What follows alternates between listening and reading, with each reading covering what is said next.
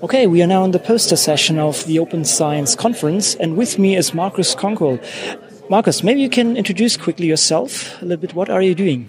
Um, hi, I'm Markus. I'm the PhD student from Münster for, uh, from the Institute for Geoinformatics, and we are currently developing the executable research compendium.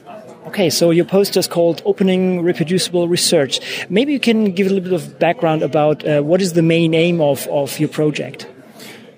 The main uh, name is indeed Opening Reproducible Research. So what we want to do is, um, first of all, to make research executable and also to open the paper itself. So we believe there's much more knowledge behind the paper than only the static PDF file.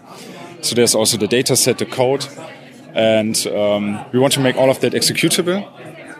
We also consider long-term archival so that it is, so that it is uh, reproducible in the next, let's say, five or ten years which is difficult for older, older publications. And um, we also want to make the paper itself interactive.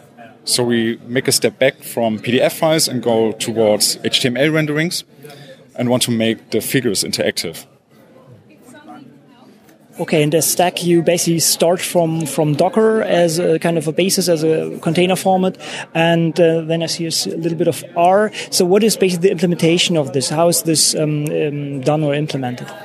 Uh, we first focus on R as a programming language because it's open access and it's um, a popular technology for the geosciences, and we also focus on geosciences. So um, yeah, because our background is geosciences, so we need a starting point, and this is what we took.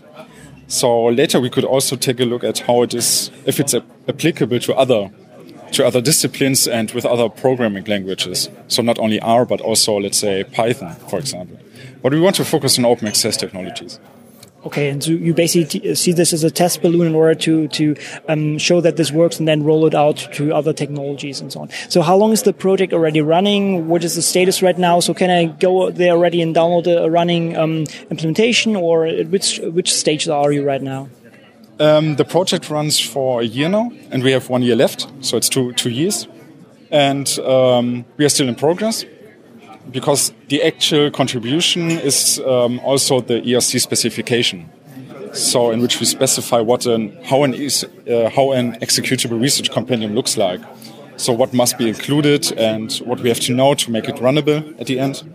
And this is actually um, at the moment um, in progress. So, we have a first version of it. You can also take a look at that if you go to GitHub, to our O2R project um, repository there you can take a look at the backend technology, at the front-end technology at the moment, also at the, um, the specification, architecture. You can also download it if you want to, but it's all work in progress.